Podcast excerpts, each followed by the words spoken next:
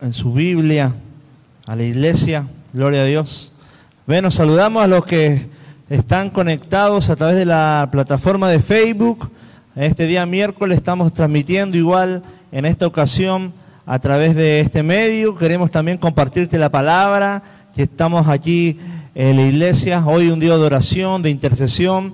Hemos orado por cada una de las peticiones que han llegado a nuestro al WhatsApp a personas que se congregan y estamos orando por cada enfermedad, por cada situación adversa y sin duda que es maravilloso venir a orar a su casa. Te invitamos a que un miércoles nos puedas acompañar y puedas recibir esta bendición. Y cada miércoles hemos estado estudiando y leyendo el libro de Esdras, que ha traído bastante revelación, principios de enseñanza que sin duda van a ser de mucha bendición para nuestras vidas porque habla de tanta, tanta riqueza, tanta sabiduría, ¿verdad?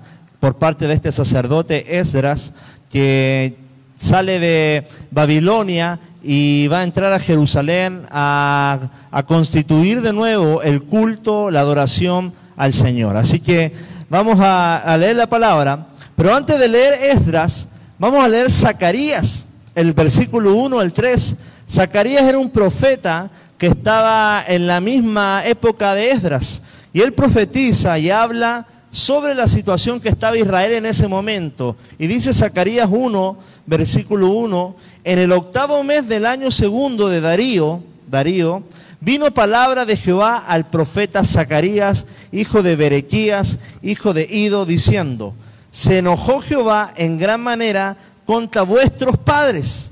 Diles pues, así ha dicho Jehová de los ejércitos, volveos, a mí, dice Jehová de los ejércitos, y yo me volveré a vosotros. Así ha dicho Jehová de los ejércitos. No sean como vuestros padres, a los cuales clamaron los primeros profetas, diciendo, así ha dicho Jehová de los ejércitos, volveos ahora a de vuestros malos caminos y de vuestras malas obras, y no atendieron ni me escucharon, dice Jehová. ¡Wow!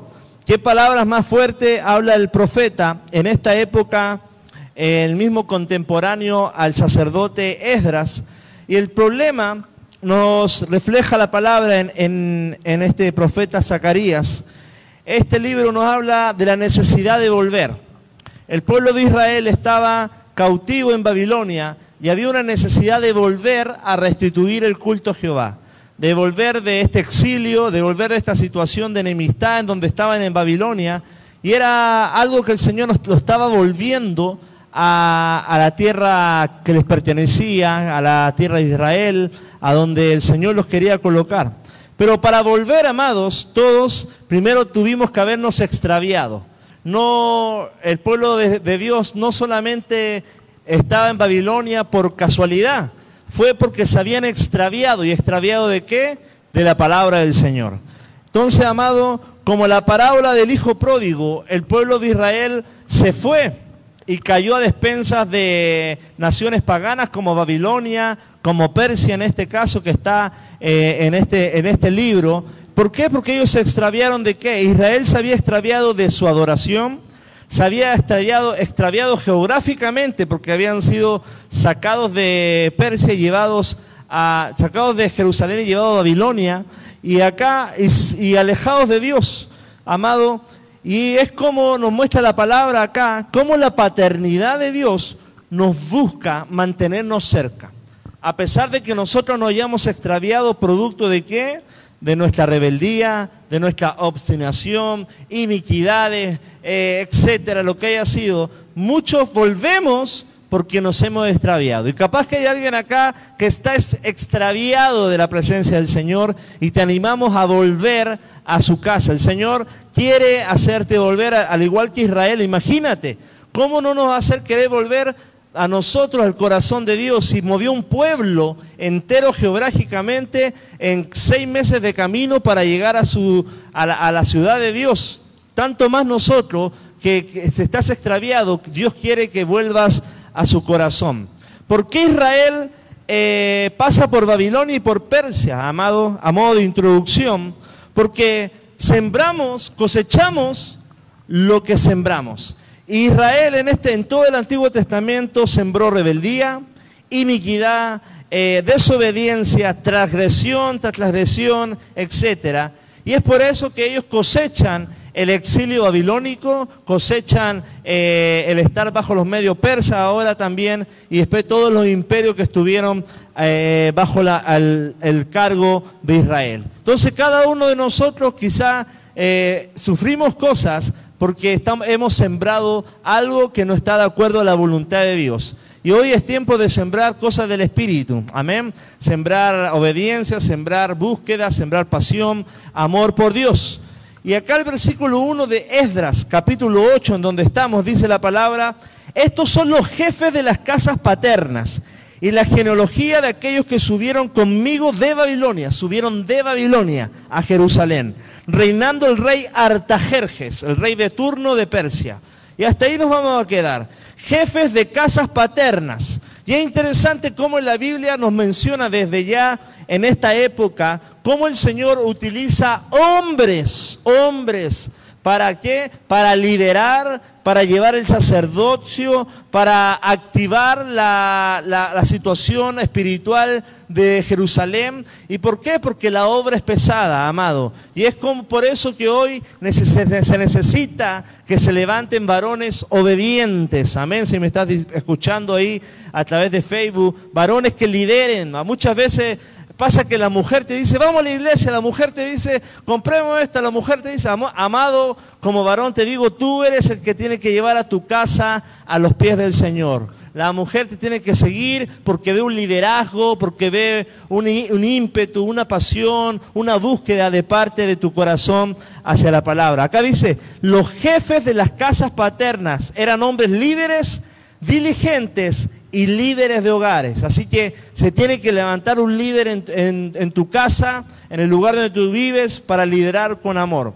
amado, cuando Dios aviva una nación, levanta hombres como líderes. Y cada uno de nosotros tiene que orar para que Dios nos use de esa forma. Un sacerdocio. Dice la palabra que somos sacerdocio santo.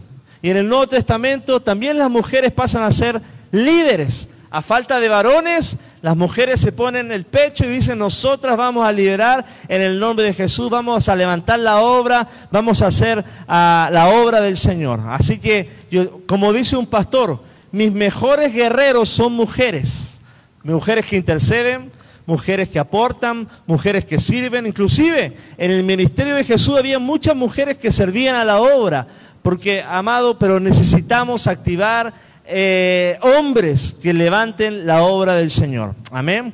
Es necesario, amado. Las mujeres están pidiendo hombres, están orando por siervos de Dios, están orando por esa mano fuerte que ayuda sin duda a que la obra avance y se desplace de una manera más poderosa. Qué importante, amado, es mencionar esta situación. La palabra nos muestra que hay sacerdotes, levitas y un pueblo. Y en el versículo uno hoy, dice, y muestra una genealogía que no la vamos a leer porque habla de los hijos, de los hijos, etc. Eh, ya lo hemos hablado antes, un, un legado de sacerdotes, etcétera, que van a estar sirviendo en la, en la reconstitución del establecimiento de la adoración a Dios en Jerusalén, porque ese era el encomendado de Artajerjes, restaurar la adoración, ministrar la palabra, enseñar la palabra, y es por eso que va con un comando armado de sacerdotes para enseñar la palabra, elegidos plenamente por el sacerdote que venía de la descendencia del primer sumo sacerdote Aarón llamado Esdras, que es el mismo personaje principal de este libro. Y vamos a ir a la palabra del Señor, dice acá en el versículo número 15, mira, los reuní junto al río que viene a, Java y acampamos allí tres días, habiendo buscado entre el pueblo y entre los sacerdotes, no hallé allí a los hijos de Leví. Ojo, dice la palabra que buscó entre el pueblo y los sacerdotes. Había sacerdotes, amén. Estaba el pueblo, amén. Pero ¿qué fue lo que no encontró? Levitas. Sí habían sacerdotes, pero no había levitas. Amado, y acá hay algo que Esdras realza y la palabra nos muestra un sentido de equipo. No se puede restaurar un equipo, una iglesia local solamente con sacerdotes, no se puede edificar nada si no está todo el equipo ministerial, sacerdotes, levitas, voluntarios y el pueblo del Señor. Y si tú estás escuchando y perteneces a la iglesia Casa de Fe, tienes que ser parte de un área. hace falta tu nombre escrito para que la, obra y la visión se, se, se mueva, se agrande, eh, crezca, se fortalezca en el nombre de Jesús. No había levitas, capaz que hubieran dicho, falta la hermana tanto. Y ahí es donde tenemos que nosotros decir, chale, como dicen en México, tengo que estar sirviendo, tengo que activarme en el nombre de Jesús. Ojo, tenemos que orar por la funcionalidad del cuerpo. Es como que hubieran dicho, hay brazo izquierdo, hay brazo derecho, pero no hay levita, nos falta un pie. Y pues por eso que la obra, la iglesia necesita toda la multiforme gracia del Señor, todos los ministerios, todos los cargos para que el Señor fluya, se mueva con poder, con autoridad y con gozo. Dice la palabra en 1 de Pedro, la la multiforme gracia del Señor. Cada, cada, dice la palabra, zapatero a sus zapatos. Que el sacerdote ministre, que el levita arme, eh, ministre la adoración, que hayan voluntarios, servidores, porteros, etcétera, porque cada uno es primordial, importante, eh, necesario en el avance de la obra del Señor la funcionalidad, la funcionalidad, completa de los ministerios. Es por eso que la palabra nos muestra los cinco ministerios. Recordad, apóstoles, profetas, maestros, pastores y evangelistas. Los dije desordenado, pero es necesario que se levanten para que la ejecución y el espíritu fluya y pueda abarcar toda área, todo corazón pueda ser ministrado a través de esos ministerios en el nombre del Señor. Mira lo que dice la palabra en el versículo 16. Entonces despaché, dice eh, Esdras, a Eliezer, Ariel, Semaías, el Natán, Jarib, el Natán, Natán, Semaías y Mesulam, hombres principales, hombres principales, hombres líderes, hombres que se ponían en la batalla. Asimismo a Joiarab, y a el Natán, de nuevo, hombres, dice la palabra, doctos, en el versículo 16.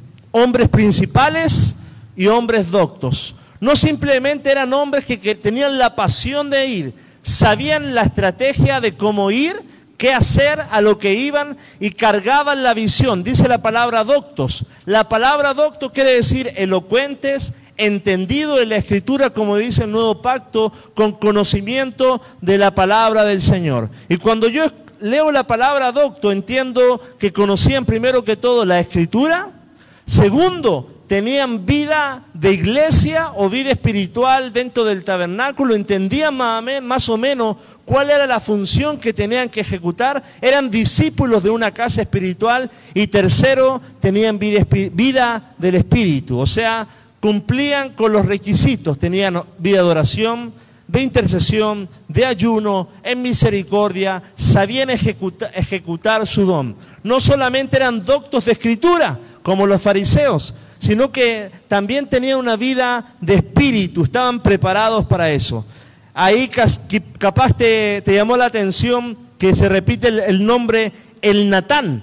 Capaz que era un nombre común en aquella época, quizás como hoy en día es Juan o Byron, Brian, viste, que está como de moda.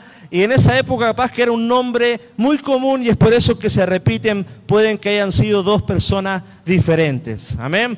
Entonces, amado, eh, si Dios nos llama, hay que estar preparado. Dice, hay una frase que dice, Dios nos llama a los capacitados sino que Dios capacita al llamado. Tú capaz estás diciendo, yo no soy docto, no soy entendido en la escritura, amado, pero el Espíritu te va a capacitar. Y el Espíritu te va a enseñar quizás cosas que libros ni siquiera han escrito. Como el mismo Pedro, era quizá un pescador, dicen, este eh, eh, era, era del vulgo, dice algún, un, un, versículo del Nuevo Testamento, pero Dios lo usó poderosamente. Y más aún, escribió primera y segunda de Pedro. Así que, amado, no, no te dejes eh, métete en la escritura y como dice la Biblia, escudriña la palabra. No pierdas tu tiempo, no seas un youtuber espiritual que aprendes solamente de YouTube y nunca has tomado una Biblia. Te animo como Esdras escogió a estos sacerdotes no solamente por lo que escuchaban, sino porque iban a la Torá, iban a la palabra, iban a la escritura, iban a la palabra del Señor. Y hoy tenemos que volver a la palabra. Amén, me dicen todos, gloria a Dios. Versículo 17, mira lo que dice. Y los envié a Ido, jefe, en el lugar llamado Casifía, y puse en boca de ellos las palabras que habían de hablar eh, a Ido y a sus hermanos los sirvientes del templo en el lugar llamado Casifía, para que nos trajesen ministros para la casa de nuestro Dios. O sea, amado, en este momento estaba buscando Esdras ministros para la casa de Dios y envía a un escuadrón elite para que fueran a buscarlo, un, escuadrón que tuviera el corazón de Esdras. En otras palabras, Esdras plasmó la visión de él en el corazón de estas personas. Es como Jesús plasmó la visión en el corazón de sus doce discípulos. Y es como como iglesia queremos plasmar, sellar, tatuar la visión de nuestra iglesia. Amamos a Dios, amamos a las personas, servimos a Dios, servimos a las personas para alcanzar nuestra ciudad. Esa es la visión, ese es el corazón que nosotros portamos y con el cual queremos enviar gente, discípulos a las naciones o a, a las colonias con sus amigos, etcétera. Dice la palabra, puse en boca de ellos las palabras que habían de hablar. Porque puede que pase que sea como el juego del teléfono, que eh, Esdras le hubiera dicho, elijan, traigan a tal persona, y en el camino se les haya olvidado, o hayan cambiado la jugada o el parámetro de las personas que buscaban, pero no, ellos iban con una orden imperativa. Imperativa es que Esdras le dijo, quiero gente, le quiero levitas que ministren, que tengan unción, que tengan llamado y que sean doctos en la palabra del Señor. Y esta palabra nos enseña mucho, amado, porque Esdras está buscando entendidos. Y en este versículo se buscan ministros. La visión de Esdras era restaurar la actividad espiritual en Jerusalén. Y la visión de cada iglesia, y más aún de la nosotros, es activar la actividad espiritual en este lugar y en Tierra Blanca. Que se derrame el Espíritu Santo, que haya salvación de almas, que hayan sanidades, que haya milagros. Pero para eso, amado, necesitamos entender el espíritu de la palabra. Dice la palabra, puse en boca de ellos transmitir la intención, la visión, la forma, el método, el amor, las palabras, lo que se quiere buscar o alcanzar y amado, qué importante es mencionar lo que tú quieres alcanzar a tus discípulos. Capaz que tú eres un padre espiritual de alguien, estás formando a alguien. Qué importante es que tú le menciones la visión.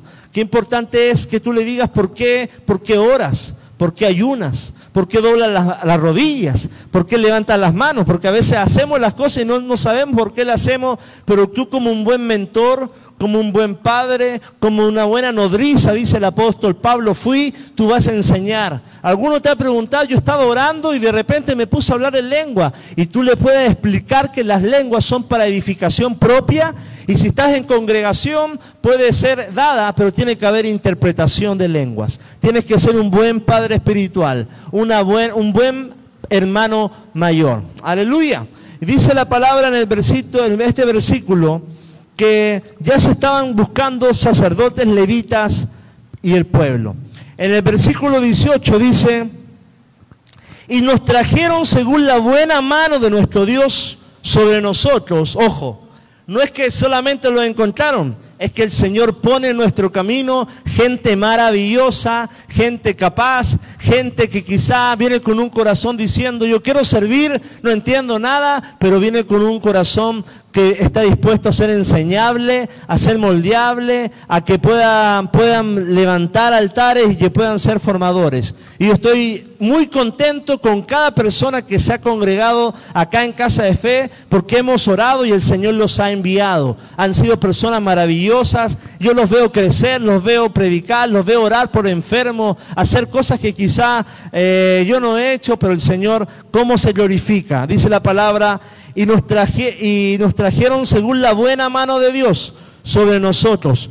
Un varón entendido de los hijos de Mahli, hijo de Leví, ahí está el levita, hijo de Israel, a Serebías con sus hijos, a sus hermanos 18. Ojo, trajeron un varón entendido. No simplemente era elocuente, no simplemente conocía la escritura quizá como un fariseo, sino que tenía, era entendido tenía un corazón humilde, tenía un corazón de amor, tenía un corazón que entendía la Biblia, entendía los principios y tenía la misma visión de Esdras. Qué, interesante, la misma visión de, de Esdras. Amado, y Dios quiere hacernos bien.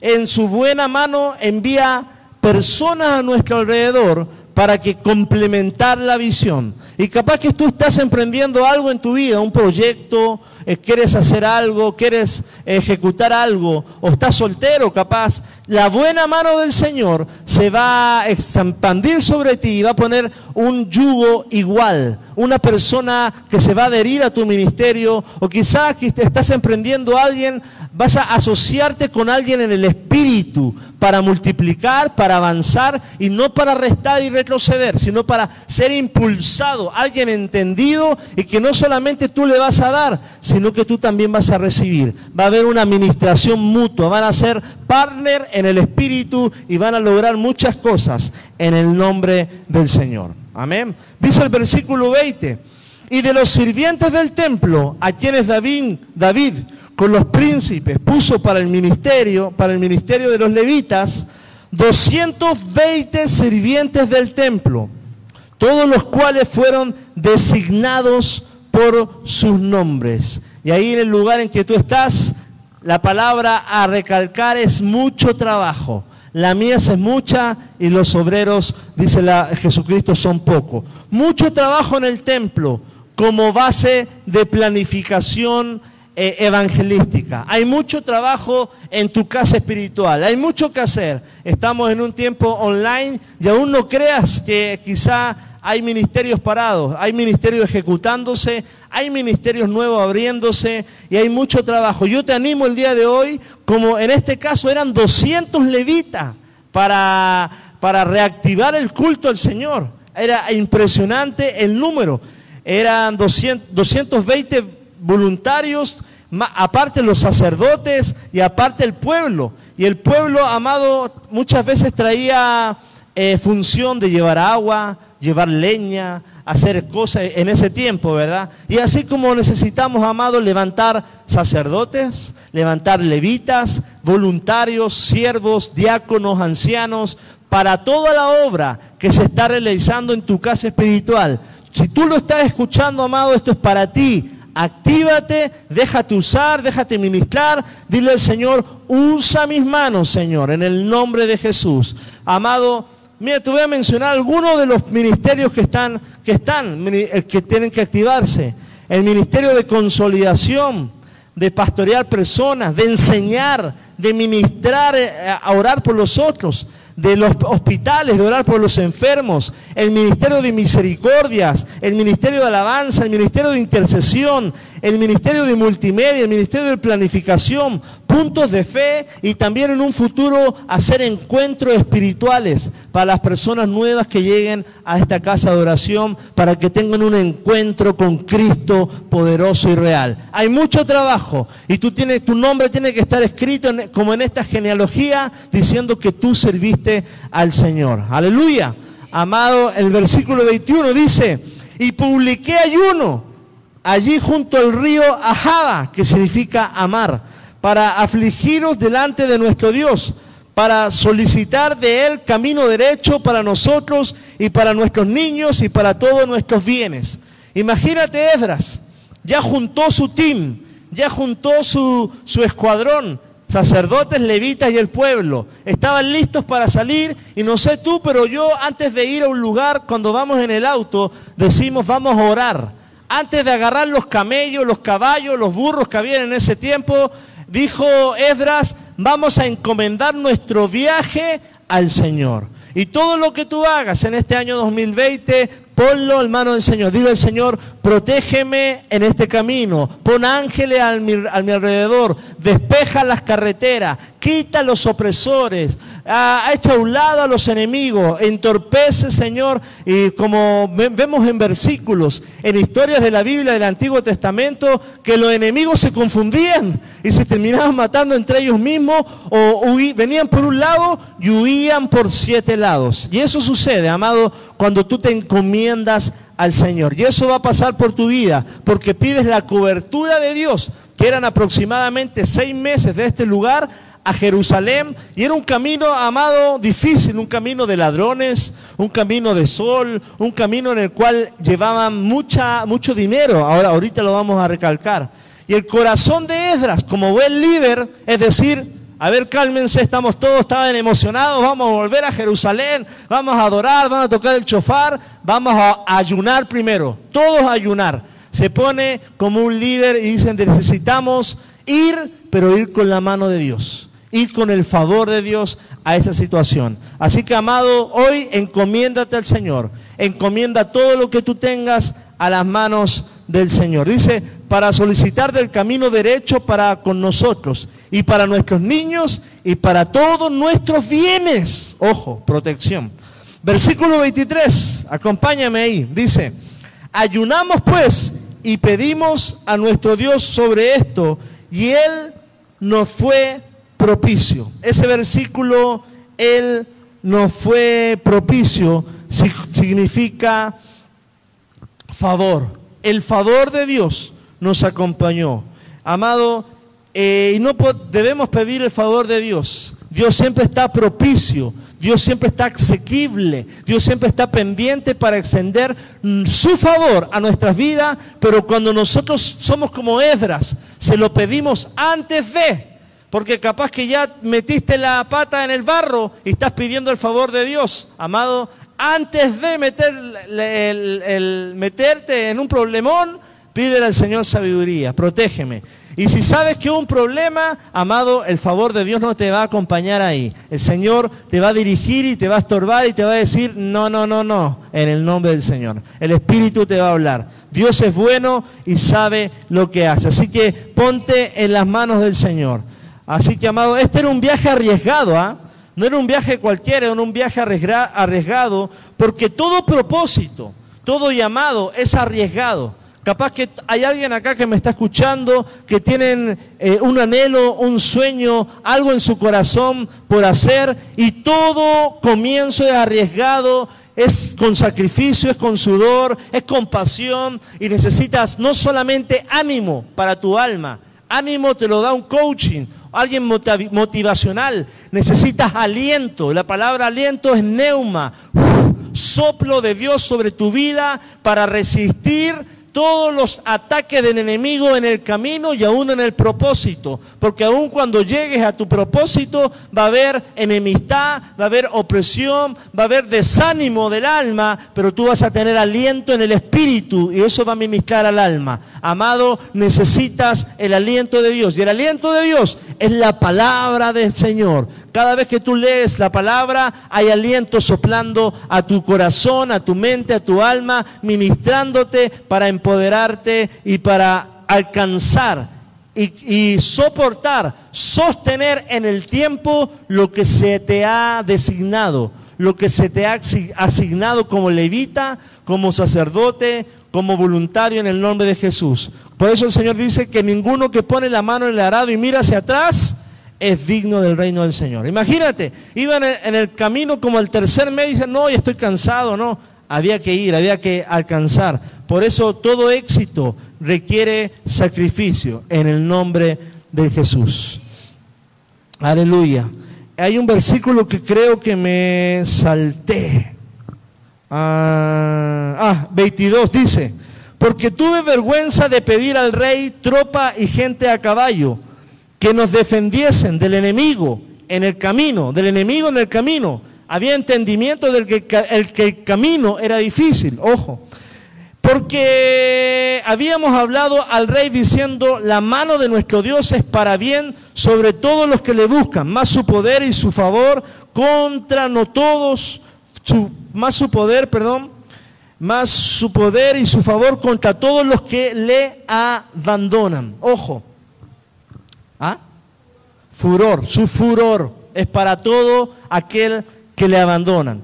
Edras le había dicho a Artajerjes, no quiero, no pidió ejército, no pidió una custodia real. Y acá, amado, Esdras sabía que era un camino difícil. Y acá es donde Dios va a probar lo que tú dices de Dios. Porque muchas veces decimos, yo creo en Dios, yo tengo fe en esto. Y en este momento, lo que dijo Esdras a Artajerjes va a ser probado. A ver si confías en mí sabes que en el camino roban, saben que el camino es difícil, pero ahora quiero probar tu fe. Y Edras, amado, muchas veces somos probados en lo que decimos. ¿Crees en milagros? ¿Crees en sanidad? Dios va a poner un enfermo para que ponga las manos crees en profecías, te gusta, ¿verdad?, predicar, Dios va a poner necesidad en tu vida. Te has dicho es mejor dar que recibir, alguien se va a topar a tu alrededor y te va a pedir, dame una moneda, necesito una despensa, porque nuestras palabras van a ser probadas en, en circunstancias naturales para probar si en realidad lo que decimos es lo que vamos a ejecutar en el Espíritu. Amado, y Dios lo va a poner a prueba para ver si realmente lo crees en el nombre de Jesús. Dice la palabra en el versículo 24, aparté luego a doce de los principales sacerdotes, ojo, principales sacerdotes, ¿ya? Em, a Serebías y a Jasabías, y con ellos a diez de sus hermanos. Y mira el 25, el versículo 25. Y les pesé la plata, el oro, los utensilios, ofrenda para la casa de nuestro Dios había ofrecido al rey y sus consejeros y sus príncipes y todo Israel allí presente. Ojo, Esdras le pasa a estos sacerdotes la plata, el oro y los utensilios de la ofrenda y se lo pesa, ¿a quién dice la palabra? A los principales sacerdotes. Y acá me, me gusta mucho la claridad que vemos leyendo en el libro de Esdras, porque todo lo escribe, todo lo lee, todo lo pesa y todo tiene un registro. Acá no tiene que nada que ver porque está el dicho cuentas claras, amistades largas, tú has escuchado, ¿verdad? Y acá mismo se cumple la palabra. Imagínate que está Esdras, te voy a pasar la plata, te la voy a contar. Y dices, pero ¿cómo me la cuentas si somos hermanos en Cristo? Amado hermano, aunque sea, acá Esdras nos muestra que tenemos que ser fieles, que tenemos que de alguna u otra forma contar todo lo que quizás se nos da. Que contar como, no como una desconfianza, sino como algo que tiene que estar en nuestra vida. Porque está acá Esdras, ¿se entiende? Que está administrando los, los bienes del tesoro del rey y lo que Dios le dio del cielo y lo que Dios dio del cielo, ¿a qué le va a pedir cuenta si le falta un ciclo de plata o un utensilio? Le va a decir, Edras, yo mandé todos los utensilios, ¿dónde se perdieron? Ah, que se los pasé a este, no, está registrado. Yo te estoy pasando 20 cucharas, 10 tenedores, 20 ciclos de plata, y así como funcionaba en el Antiguo Testamento todo esto. Una honestidad porque estaban teniendo temor de lo que estaban portando, porque era algo que iba a ser de servicio en la obra del Señor. Y asimismo, con tus ingresos, con tus boletas, con todo lo que te adjudica el Señor en esta tierra, que eres administrador, pero Él es el dueño, tú guarda nota, tú guarda y puede, amado, eh, ser diligente con lo que Dios te da. Amén. Wow, qué interesante eso que nos enseña Esdras. Versículo 26. Pese, pesé pues en manos de ellos 650 talentos de plata, utensilios de plata por ciento talentos, 100 talentos de oro, además 20 tazones de oro de mil dracmas y dos vasos de bronce bruñido, muy bueno, preciados como el oro. este, en este versículo 27. Vamos a mirar la palabra. Dice, además 20 tazones de oro, así ya lo leí. Mira, cuando leemos este versículo, nos está hablando de mucho, como dice en México, mucha lana. Imagínate que tú te vas al aeropuerto y te vas, vas por migración y te dicen, a ver cuánto usted lleva ahí. Y lo que estaba llevando aproximadamente eran 21 toneladas de plata. Yo no sé cuántos camellos te carga una, una tonelada, pero amado, era un batallón. Y era un batallón de un camino de seis meses y el Señor protegió las 21 toneladas de plata y no se perdió nada en el camino. Me voy explicando. Y es interesante porque a pesar de que hubieron enemigos, el Señor guarda lo que es consagrado para su obra. El Señor guarda los que se consagran para su obra. Y no, el enemigo no puede poner mano y robar todo lo que se adjudica y se da para la obra del Señor. Cuentas claras en el nombre de Jesús. Amado, eran 21 toneladas de plata. Y acá la palabra nos está mostrando la fidelidad de Esdras para con su asignación. Era diligente. Le dijeron, Esdras, ve a restituir la obra allá en Jerusalén. Y él se lo tomó con, carga, tomó pasión, buscó gente diligente, gente que tuviera la visión y el Señor lo respaldó. Y asimismo Dios te va a respaldar en todo lo que hagas. Versículo 28 dice la palabra. Mira lo que dice. Y les dije, vosotros estáis consagrados a Jehová. ¿Cuántos consagrados a Jehová hay conectados? O aquí presente también. Consagrado a Jehová. O sea, amado, desde que recibiste a Cristo, tiene que haber una vida consagrada, una vida entregada, devota al Señor, al servicio de la obra, a la visión de tu iglesia, en el amor del Señor, consagrado al Señor. Necesitamos ese tipo de personas. Y dice también, y son santos los utensilios y la plata y el oro, ofrenda voluntaria a Jehová, Dios de nuestro Padre. Ojo, no solamente era consagrada a las personas, sino que todas las cosas que llegaron ahí fueron consagradas. Yo recuerdo la primera vez que me compré mi guitarra eléctrica para el servir al Señor, en un momento de oración la levanté así como el rey león y le dije, te la consagro Señor para ti, para solamente para adoración a ti. Me la pidieron para tocar en un bar, yo dije, no, esta es para el Señor, no toca canciones de esa, no toca, ¿verdad?, rancheras ni nada, rancheras para Cristo, aleluya. Y así mismo, cada una de nuestras cosas, tu, qué sé yo, tu computadora, tu celular, autos, etcétera, están consagrados para la obra del Señor, para el servicio al Señor. Mis manos están consagradas al Señor. Y qué bueno que tú puedas consagrar tu familia a la obra del Señor, entregárselos, consagrada a Jehová. Ese debe ser la convicción de cada creyente. Estoy consagrado, entregado, mis generaciones desde ya las consagro al servicio del Señor. Y ya vamos terminando, dice el versículo 30. Los sacerdotes y los levitas recibieron el peso de la plata y del oro y de los utensilios para traerlo a Jerusalén a la casa de nuestro Dios. Ojo, los sacerdotes y los levitas lo recibieron. Y acá nos muestra la palabra que los sacerdotes y los levitas para recibirlo eran personas de confianza.